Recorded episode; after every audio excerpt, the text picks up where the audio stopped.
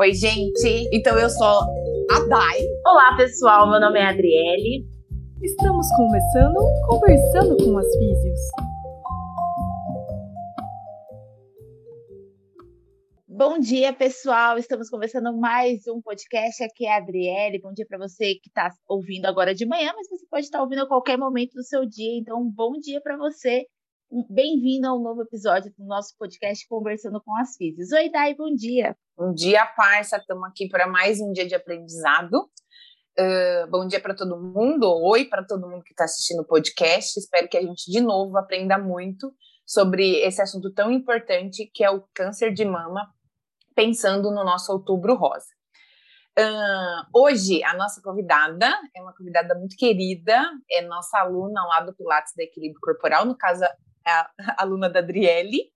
É a minha aluna querida. Isso, então a Regina, né, foi uma paciente também de, de, de câncer de mama. Felizmente, né, ela teve o câncer há 16 anos e ela está aqui com a gente hoje para contar um pouquinho como foi a experiência dela aqui no Brasil.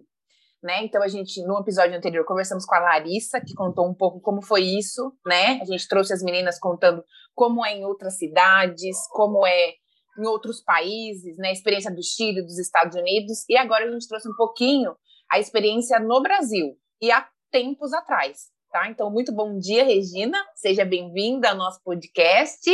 Se você quiser, você pode dar um oi para a galera e aí a gente começa a conversar um pouquinho. Bom dia, Daido. Bom dia, Adri. Tudo bem com vocês? Bom dia, Regina. Bom dia. ótimo. Obrigada pelo convite, tá? De estar aqui hoje com vocês, tá bom?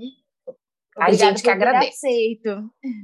Isso, muito bem. Então, Regina, assim, para a gente começar, eu, a gente queria muito que você compartilhasse um pouquinho com a gente como que foi quando você recebeu o diagnóstico de câncer de mama, né? Então, como que foi essa experiência para você? Queria que a gente contasse, que você contasse um pouquinho assim do seu coração.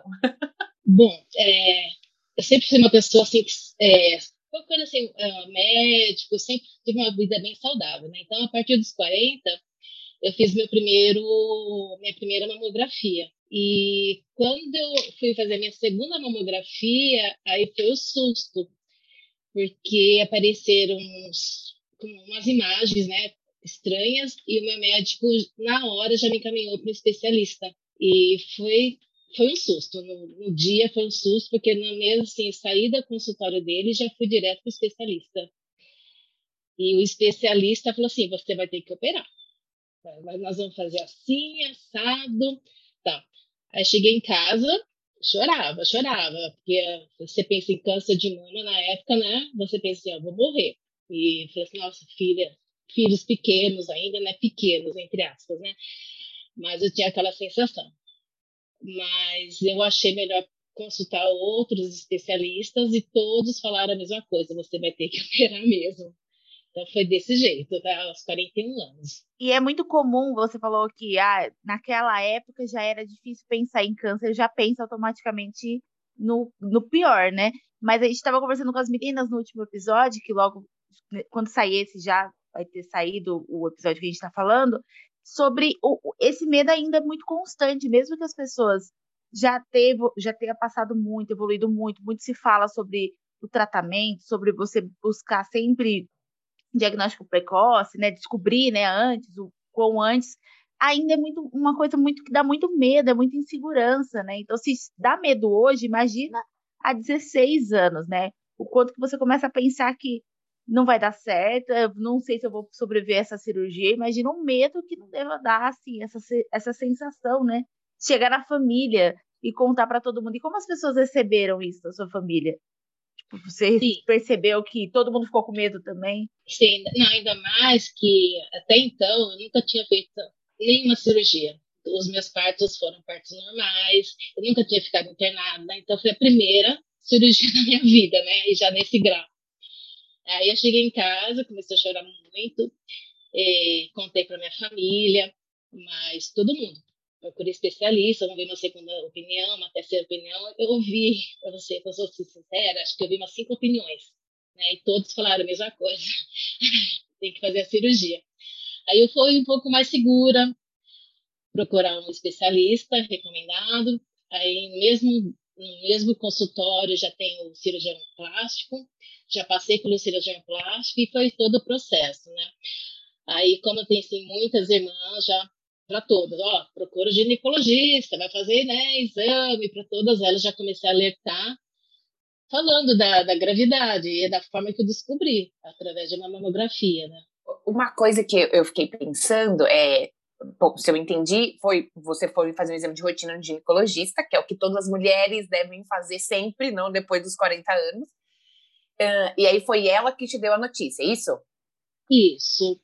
E como que como que foi? Eu queria saber um pouquinho assim, como que foi é, esse momento? Porque, por exemplo, a Larissa, que, que foi quem participou do episódio anterior, mora nos Estados Unidos, ela recebeu a notícia pelo telefone. Então lá é assim: você faz o exame, a pessoa te liga e fala: olha, você tá tal, não sei o quê. E aí isso foi, assim, foi traumático para todo mundo, inclusive para mim, que estava aqui no Brasil. E aí eu queria saber como é que foi um pouquinho isso, porque eu acho que o brasileiro ele tem um pouco mais de acolhedor. É, foi isso mesmo? Como foi? Olha, o meu médico ele foi muito discreto. Ele abriu o exame, ele começou a analisar e ele viu uns pontinhos, né, umas formas diferentes no exame. Ele falou assim: "Eu vou te encaminhar para um amigo especialista". Ele só falou isso. Mas assim, você vai se daqui, você já vai para o consultório dele. Ele foi discreto, mas a forma que ele falou, eu já senti que a coisa era grave. Uhum. Agora, uhum. chegando lá no consultório do especialista, já cheguei bem preocupada, estava lá sozinha, cheguei preocupada. E o médico foi muito frio. Não, vai ter que operar, vai ser assim, assim, assim, assim. Aí foi mais assustada ainda, né? E por isso que eu cheguei em casa desesperada, depois conversei com outras pessoas, aí eu fui me acalmando, com o tempo fui me acalmando. Mas foi desse jeito, mas o meu médico mesmo, ele foi bem discreto. Bem discreto. Entendi. Queria só fazer uma comparação, viu, gente? É, acho que talvez é a mesma coisa.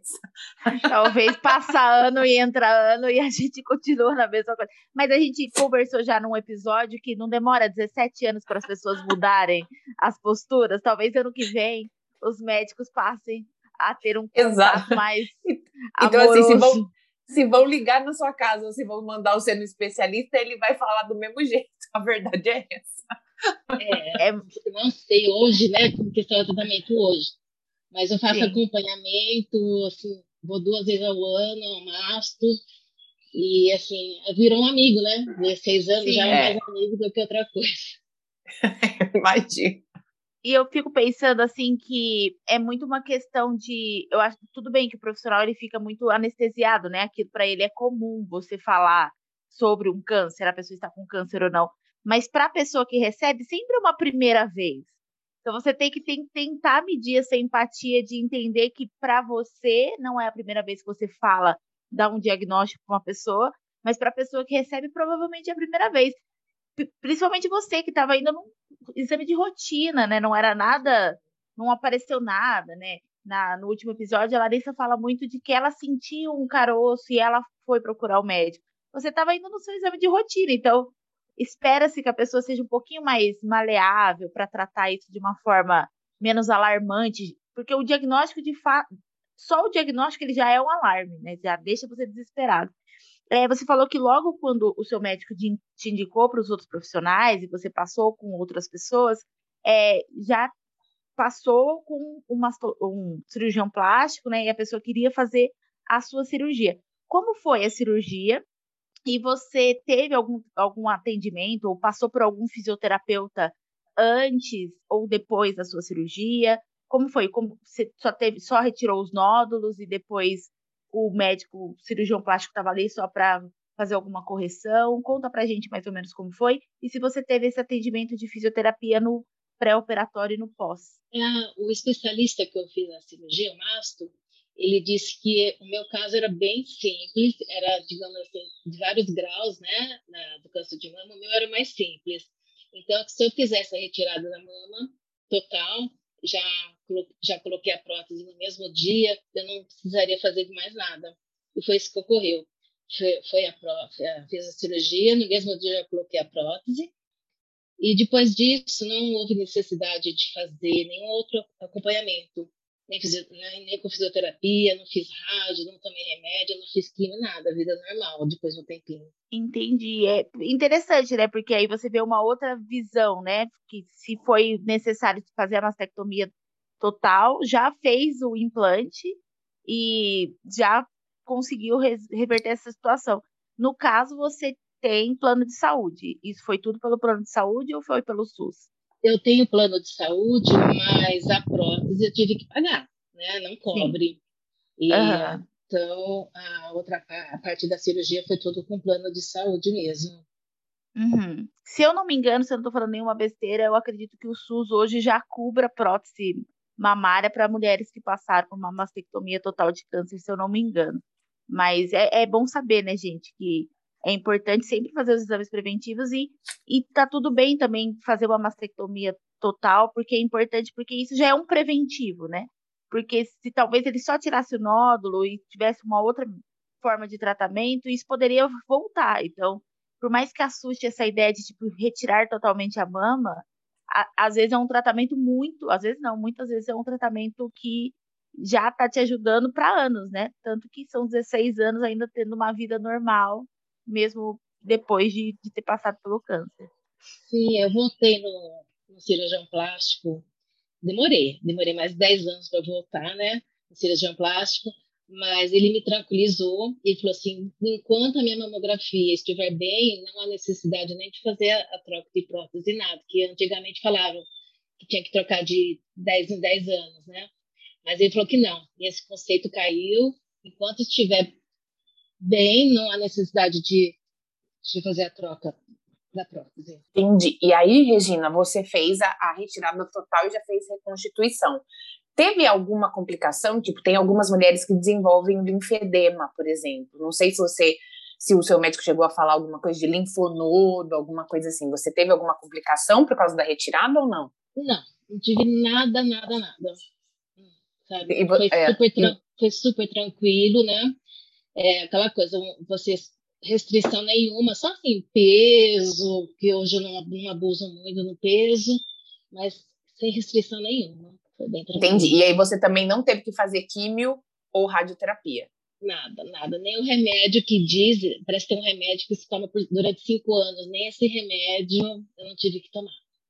Eu só faço acompanhamento e aí, mesmo. Uhum. E aí, depois então da cirurgia, você não, você não teve assim, uma equipe de reabilitação, só algumas orientações, você não fez físio ou teve que alguma coisa por conta da cirurgia, nada disso. Não, não tive que fazer nada.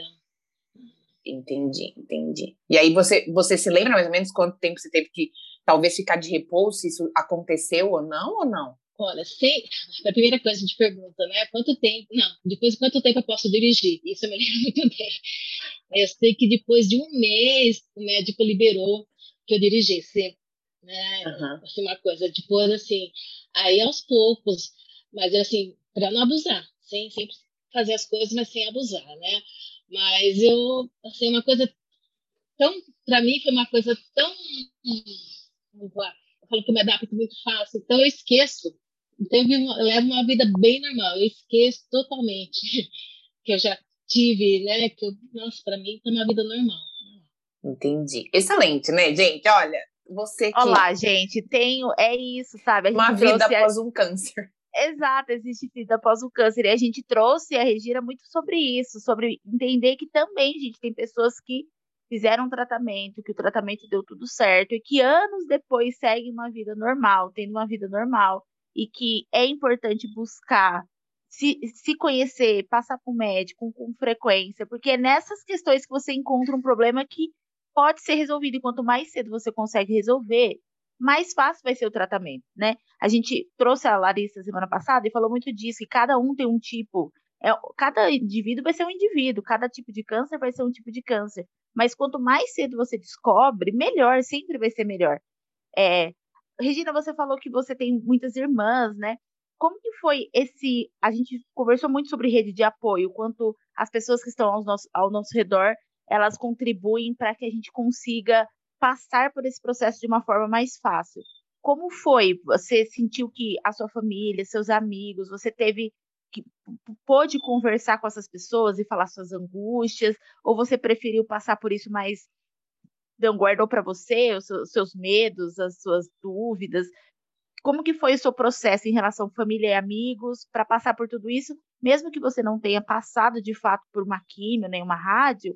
O processo, né, de antes da cirurgia, entender o diagnóstico, como que a sua família e seus amigos estiveram ali por perto com você? Bom, na época eu lecionava e eu lecionei nessa escola por bastante tempo, então, digamos que era uma segunda família, né?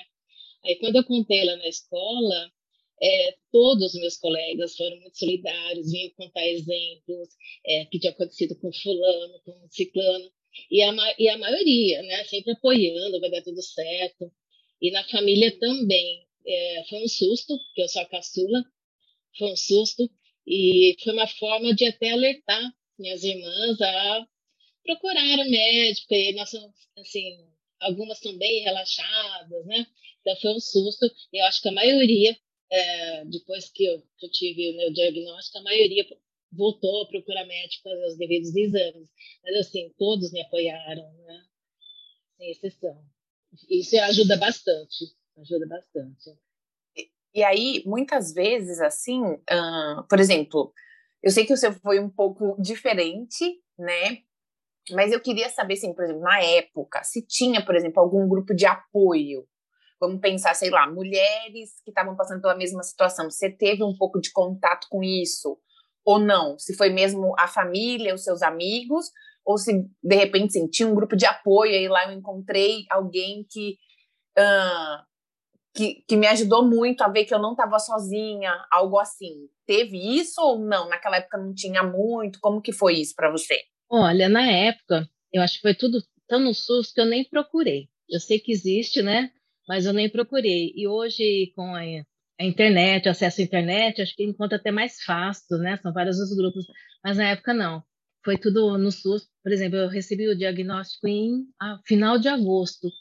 E dia 10 de outubro eu já estava fazendo a cirurgia. Então foi tudo muito rápido. Foi tudo muito rápido. Então foi assim, mais mesmo a família e os amigos. Uhum. Entendi, entendi. E aí você, mesmo depois, assim, você nunca teve contato, ou talvez, de repente, procurou um grupo de mulheres, alguma coisa pós câncer de mama ou algo assim? Não, que assim, mudou um pouquinho a mentalidade na, na família, a questão de, de doações, do, do, corte, de doar cabelo. É, tem uma sobrinha que trabalha no Hospital do Câncer lá em São Paulo, então acho que contribuições, eu acho que isso mudou um pouquinho assim, na minha família, o que não mudou bastante, né?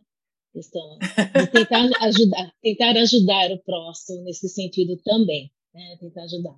É que, que muitas vezes não é nem que a gente é insensível, que muitas vezes, sei lá, parece que está distante, né? Aí quando acontece com alguém perto, isso meio que incentiva e te joga mesmo na cara de que Sim talvez a gente precisa fazer um pouco mais ao invés de ficar esperando que alguém peça ou algo assim, não é verdade? É, aquela, aquele ditado, né? Se não é pelo amor, vai pela dor, né? Então, infelizmente, né? Uma coisa que devia ser por amor, né? Por todos, mas infelizmente acontece isso. É quando acontece a dor que nós vamos procurar ajudar, né? As, as pessoas. Então, eu tenho aquela... Desculpa, Regina. Pode, desculpa, dar. Não, não, não, é isso mesmo.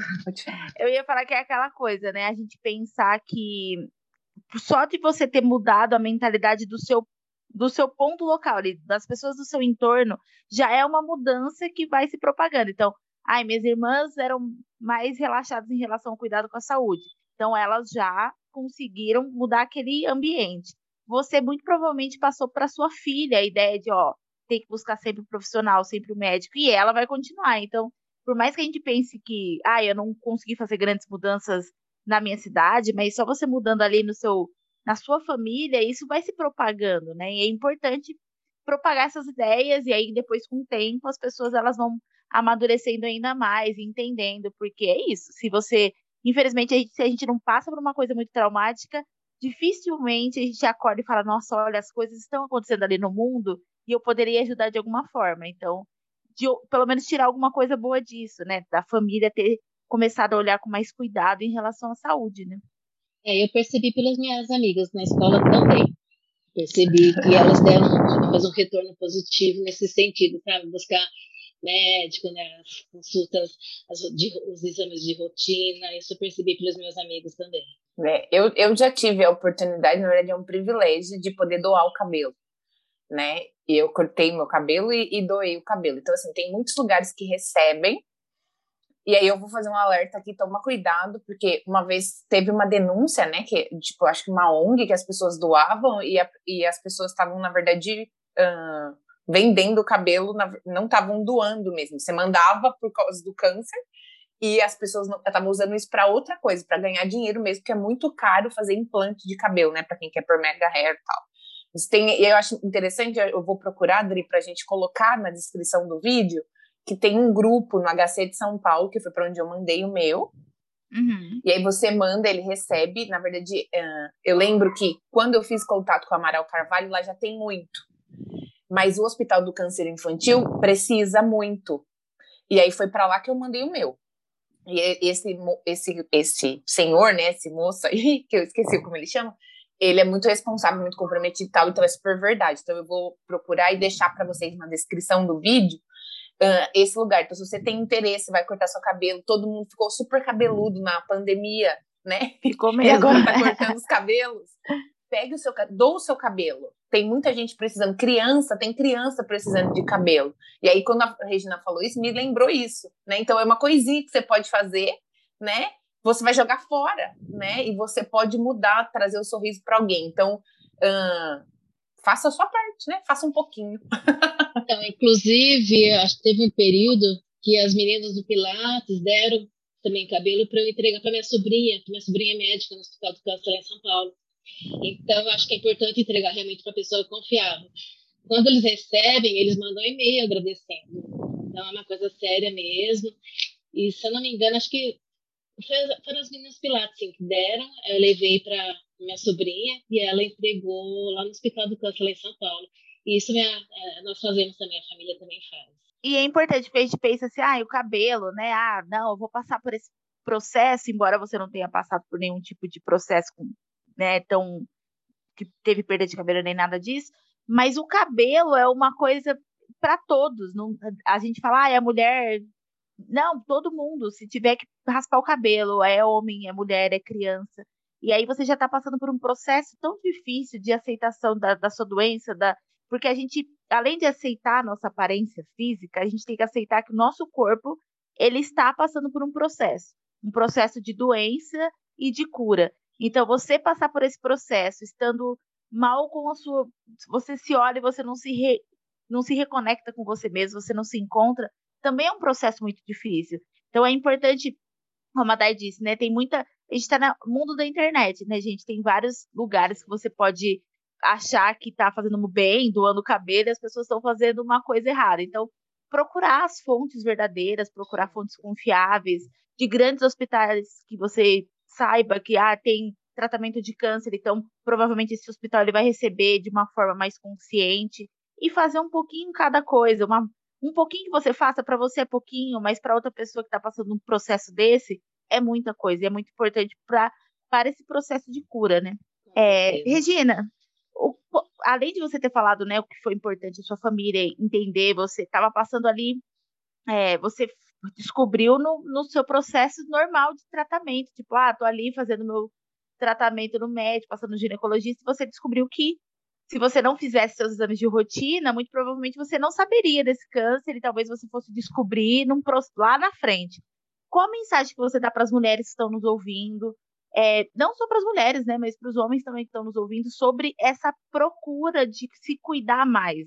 É, o quão importante é isso? Qual mensagem você deixaria para as pessoas sobre isso? Sobre buscar se conhecer, passar no médico regularmente? Qual mensagem você daria? No meu caso, foi a partir do exame de rotina, como eu já disse no começo, né? Então, eu fico imaginando se, se eu fosse uma pessoa mais relapsa, não tivesse feito os exames, quando eu descobrisse em que grau será que estaria, né? Então, eu acho assim que nós, né, deveríamos procurar regularmente o médico, fazer todos os exames e porque quando o diagnóstico é precoce, eu acho que as chances são bem maiores, né, de, de cura. E eu falo assim, No meu caso, eu, falo, eu não posso nem, eu não reclamo de nada, não, porque no meu caso foi, assim, digamos, final feliz, né? Por isso que, se for possível, é, procurar sempre é, fazer os exames de rotina, porque um simples exame pode descobrir muita coisa, né? Infelizmente, né? É aquelas pessoas têm tanto medo de descobrir as coisas, mas é importante você descobrir no começo, né? Porque quanto mais cedo você descobre, melhor vai ser o seu prognóstico, melhor vai ser o seu tratamento. Então, gente, percam o medo de ir ao médico. Ah, eu não quero descobrir se eu estiver doente. Se você estiver doente, vai ser bom você descobrir, porque você vai ter um tratamento correto para aquilo.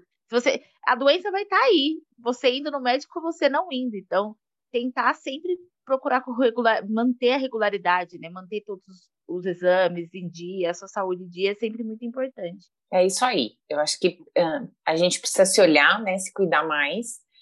Uh, você pode fazer um pouquinho, né? Se você não tem nada, mas tem cabelo, dá o seu cabelo, entendeu? Conversa com as pessoas, manda isso para quem, para as mulheres principalmente, para elas se cuidarem. E aí, se você quer fazer um pouquinho, seja lá trabalho voluntário, né? Não, é muito sensível essa área. Doando seu cabelo, você pode ajudar muitas pessoas. E, e, eu acho que é isso. Eu acho que o principal que a Regina mostrou aqui pra gente é assim: existe vida após um câncer, vida feliz, né? Já temos Sim. aí 16 anos de cura, né? Então é isso que a gente também quis mostrar para vocês um pouquinho, gente. O diagnóstico não morreu, né? O que, que nós podemos fazer a partir de agora? E aí, mesmo que a, a Regina teve um câncer super simples, mas a Larissa teve um super, lembra, raro, e ela também está viva, né? Então, assim, o que, que nós podemos fazer da melhor maneira possível? E a sua positividade vai te ajudar nisso, na sua recuperação. Então, sempre pensar no que eu posso fazer agora. Não, eu não vou morrer, ou não sabemos, na verdade, né? Mas o que eu posso fazer nesse momento, né, para cuidar da minha saúde? E a prevenção no caso do câncer de mama é um ponto crucial, que é o que a gente discutiu esse mês, né? Uhum. Então, quanto antes, né, você fizer o diagnóstico ou quanto você for acompanhando isso, melhor vai ser o seu prognóstico depois disso, né? Então, lembra sempre, se cuida, pensa na prevenção. Com certeza, com certeza. Como, né? como diria um amigo meu, exato. Não sobre o outubro, não, em qualquer né? época do ano. Exato. Como diria um amigo meu, quanto antes, antes, né, gente? Então, ai, eu não sei o que fazer muito bem. Pega esse, esse, essa série de, de podcasts que a gente está fazendo sobre, discutindo sobre o, o câncer de mama aqui no Outubro Rosa, e compartilha com aquela sua tia que não vai regularmente no médico. Mostra para ela que, olha, gente, tem pessoas a Larissa, 34 anos ou 33, não lembro, descobriu um câncer. Então, assim, tem que se cuidar. Então, só de você ir plantando essas ideias de cuidado, de já vai estar contribuindo com alguém. É, a gente queria agradecer, Regina, pelo seu depoimento, pela sua participação. Com certeza, muitas pessoas que estão nos ouvindo, elas vão tipo, tirar esse estigma de, ai meu Deus, é impossível se viver bem depois de um câncer, é impossível. Eu só conheço pessoas que passaram por um câncer há cinco anos. Então, você trazendo uma história de 16 anos depois contribuiu muito para tirar essa ideia de que ah, não existe uma vida após o câncer. Existe, e com certeza as pessoas ouviram e estão tirando essas barreiras e começando a enxergar de uma outra forma. Muito obrigada pela sua participação, foi muito importante aqui para o nosso mês é, especial do Outubro Rosa e da, da conscientização do câncer de mama. Eu que Muito obrigada. o convite, tá? Que eu agradeço o convite. E se puder ajudar né, alguém que esteja ouvindo e puder estar ajudando, isso vai ser muito bom. Tá bom? Com certeza. Foi de muita contribuição e com certeza vai ajudar muitas pessoas que vão ouvir. Então a gente agradece muito nessa né, disponibilidade, né? E a vulnerabilidade também de falar um pouquinho desse assunto, que às vezes é delicado mesmo, né? Porque é o seu íntimo, aquilo que você passou. Então, a gente realmente agradece a sua disposição em compartilhar e também de se expor. Com certeza isso pode inspirar muitas mulheres. Tá Exatamente. Ótimo, meninas, tá? Muito obrigada, tá bom? Obrigada, Regina. Então, tá. Assim, tá. gente, lembrando que vamos deixar na descrição sobre o, alguns e-mails ou sites que a Dai chegou a comentar sobre doação de cabelo, pessoas que são lugares que são mais confiáveis, caso vocês tenham interesse. Lembrem de ouvir os outros episódios. A gente já tem bastante episódio por aqui. Esse mês que nós estamos organizando o Outubro Rosa, né, sobre mais essa temática, tem bastante conteúdo. Então, compartilhe com as pessoas que você gosta, compartilha naquele grupo da família. Sempre tem alguém que gosta de ouvir enquanto está lavando uma louça. Então aproveita esse momento que você está aí no WhatsApp e compartilha coisas legais com as pessoas. Essa é a, é a nossa ideia principal aqui dos nossos episódios. Muito obrigada, Dai, por mais um dia. Teremos alguns outros por aí e, e nos vemos no próximo. Obrigado, Dri. Tchau, tchau, tchau, tchau. Tchau. Obrigada pela parceria. A gente se vê no próximo episódio. Tchau, gente. Tchau. Esse foi o episódio de Conversando com as Físicas.